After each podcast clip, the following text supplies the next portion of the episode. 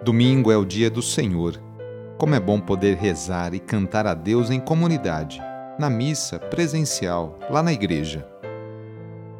Iniciemos esta oração traçando sobre nós o sinal da cruz, sinal do amor de Deus por cada um de nós. Em nome do Pai, do Filho e do Espírito Santo. Amém.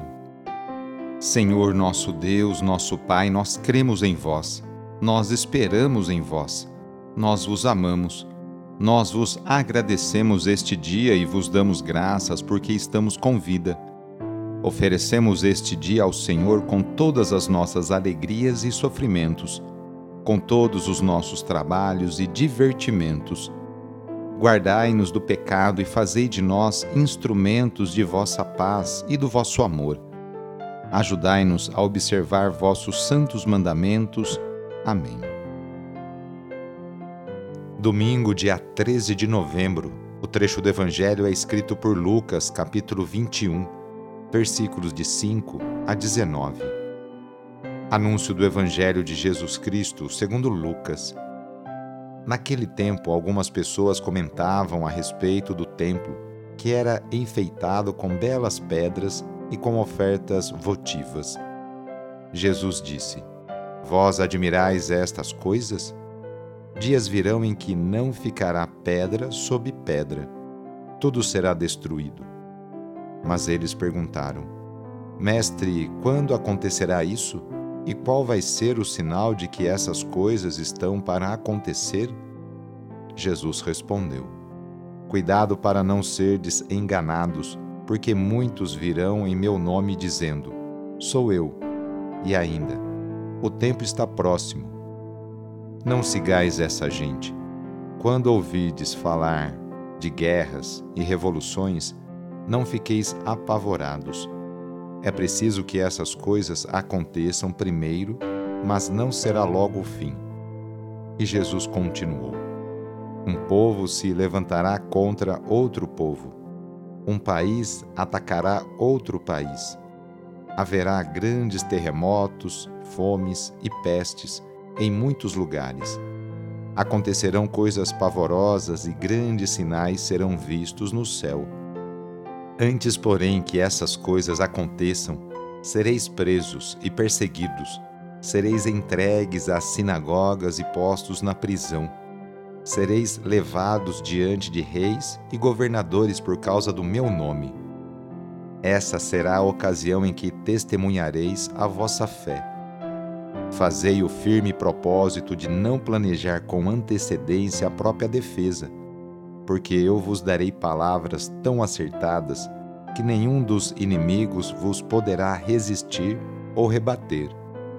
Sereis entregues até mesmo pelos próprios pais, irmãos, parentes e amigos, e eles matarão alguns de vós. Todos vos odiarão por causa do meu nome mas vós não podereis e não perdereis um só fio de cabelo da vossa cabeça. É permanecendo firmes que ireis ganhar a vida. Palavra da Salvação. Quando o Evangelho de Lucas foi escrito, a cidade de Jerusalém e o templo já estavam destruídos pelos romanos e as perseguições contra os seguidores de Jesus estavam acontecendo como descritas no texto de hoje. É próprio da literatura apocalíptica tomar fatos do passado e apresentá-los como se ainda não tivessem acontecido. A finalidade desse tipo de linguagem é animar e fortalecer a resistência dos que são perseguidos. Diante desses fatos, Jesus alerta seus fiéis seguidores a não se deixar enganar por falsos pregadores, e além disso mostrar-lhes que um dia passará, mas ainda não será o fim de tudo. Não podemos nos deixar paralisar pelo medo. Em meio às dificuldades e perseguições, é preciso firmeza na caminhada para não sucumbir e para continuar dando testemunho e reafirmando a fé o discípulo e a discípula de Jesus não podem ficar de braços cruzados olhando para o céu, enquanto aqui na terra e ao nosso lado Muitos estão morrendo de fome e há desempregados, doentes, abandonados, grupos perseguidos. Diante desses desafios, somos convidados, eu e você, a testemunhar nossa fé e a assumir o compromisso com o Mestre, que nos convida a continuar o empenho por uma nova sociedade, fundamentada na justiça, na paz e no amor. Na oração de hoje, vamos pedir especialmente a bênção para as famílias. A família é a principal responsável pela formação da consciência humana e cristã de uma pessoa. A família é a célula principal da sociedade e atualmente vemos um grande sofrimento de tantas famílias que passam por dificuldades em seus relacionamentos. Vamos fazer o seguinte: reúna sua família e vamos pedir juntos a Deus a sua bênção. Deus de misericórdia, Criador e reparador do vosso povo, que fizesses da família humana, constituída pela aliança nupcial, o sacramento de Cristo e da Igreja. Derramai a abundância das vossas bênçãos sobre esta família reunida neste momento, para que aqueles que nela vivem unidos pelo amor sejam fervorosos no espírito assíduos na oração, solícitos uns pelos outros, atentos às necessidades de todos e deem testemunho da fé pela palavra e pelo exemplo. Por nosso Senhor Jesus Cristo.